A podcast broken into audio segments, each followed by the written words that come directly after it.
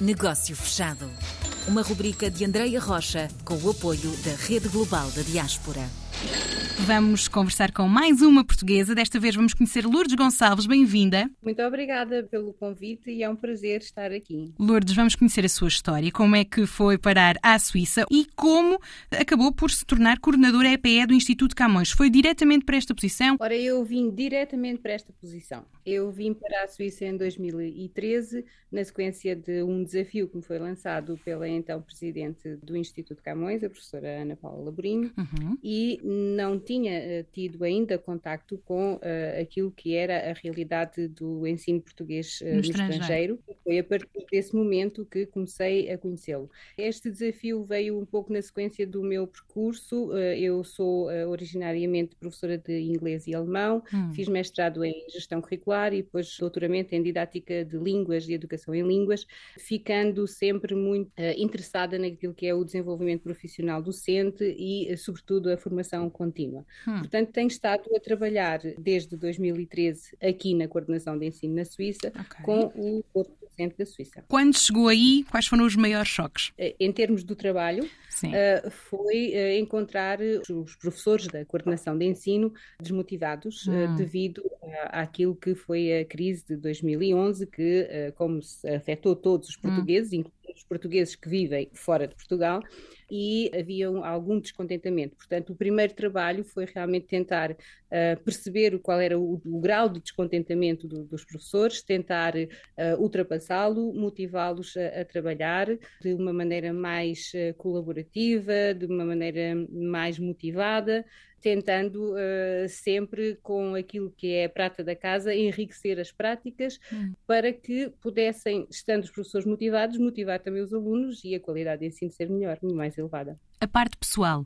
Que choques é que teve? Estou no cantão de Berna, trabalho na embaixada, tenho os gabinetes, gabinetes do ensino português no estrangeiro uh, em Berna, uh, estão sempre junto do, dos consulados em Genebra uhum. e Zurique, e aqui em Berna na embaixada. Eu fiquei muito entusiasmada com o convite de ir para a Suíça precisamente por causa da língua alemã porque como sou uh, professora também de alemão uh, foi, e foi, é, é, uma das minhas línguas estrangeiras preferidas, fiquei feliz por isso, se bem que o, o, o alemão que se fala na Suíça não é bem o alemão que eu ensinava, nem aquele que eu falo mas entretanto já vou compreendendo algumas coisas. Uh, mas essa foi uma das partes que me desafiou sempre. Hum. E depois, uh, apesar de eu conhecer melhor a Alemanha na altura em que vim uh, do que a Suíça, a Suíça sempre me atraiu bastante porque a Suíça é realmente um, um postal ilustrado, não é? Vir para a Suíça e poder um, usufruir desta beleza natural que em todos os dias do ano se faz sentir, pelo menos para mim, uh, foi, foi muito bom. Em termos de choque, pronto, dificuldades. Sim, em... de adaptação. Eu não posso dizer isso, porque eu vivi um ano no, no Egito, que é completamente diferente daqui da Suíça e de Portugal, hum. e, e, também nunca tive problemas de adaptação, porque como falo várias línguas e sempre gostei muito de comunicar com os outros e conhecer de... os outros, não é? Ser uma hum. pessoa extrovertida, nunca tive propriamente dificuldades. Portanto, não posso dizer-lhe que conheço-me e, que tenho um grande círculo de amigos suíços, porque na verdade o meu trabalho é com portugueses hum. e, e da comunidade portuguesa, uhum. mas não tenho sentido problemas uh, nem de, de, integração, nem de comunicação uh, em qualquer cantão suíço, até mesmo no Ticino, uh, embora eu, o, meu, o meu italiano seja mais aquele conhecimento, porque conhecemos espanhol, conhecemos português, conhecemos francês e dá para perceber italiano, mas não Acho que sou capaz de viver em qualquer parte do mundo sentindo-me bem. Gosto, gosto de chocolates, como disse, e do queijo também, uh, mas também da parte toda de, daquilo que, que, se sabe da Suíça, da, da organização. Uhum sabermos com o que contamos e, sobretudo, tudo aquilo que tem a ver com a natureza. A natureza e estar fora de casa. Aprendi a esquiar. Foi tudo oportunidades que a Suíça me deu que se eu tivesse ido para outro sítio provavelmente não teria. Voltando ao ensino da língua portuguesa, como é que estamos em termos de números, quantos alunos há, se são todos lusodescendentes, se há estrangeiros a aprender português eh, por aí na Suíça. Isto para percebermos se a língua portuguesa é ou não atrativa. Uh, bem, eu trabalho para o Instituto Camões certo, o Instituto certo, Camões certo. trabalha com lusodescendentes. Portanto, os nossos alunos são alunos dos 6 aos 18 anos que falam português e são oriundos de famílias portuguesas. Embora haja alguns meninos suíços que também aprendem porque vão com os seus coleguinhas portugueses uhum. e, e não são muitos, eh, são poucos, mas existe. E o ensino português no estrangeiro pode ser frequentado por qualquer uh, criança, pois, independentemente uhum. da sua nacionalidade.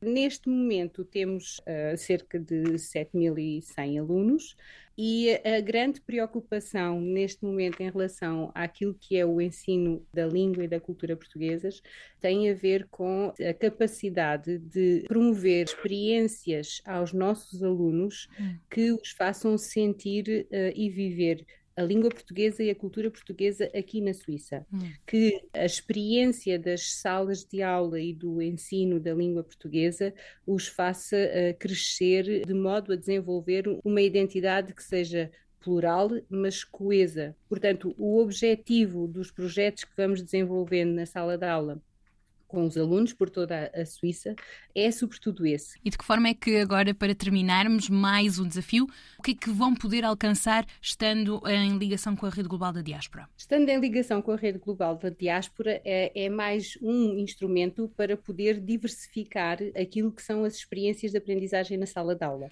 Nós diversificamos porque temos também experiências e intercâmbios com Portugal, uh, mas podemos vir a ter com muitos outros portugueses que estão em todo o mundo. Uhum. Portugueses que estão a aprender aprender português também, com outro tipo de biografias linguísticas, com outro tipo de experiências de vida, hum. uh, com outro tipo de contexto, que de certeza vão enriquecer os nossos alunos, as salas de aula, as propostas de, de aprendizagem que os nossos professores uh, têm e que planificam para trabalhar com os seus alunos.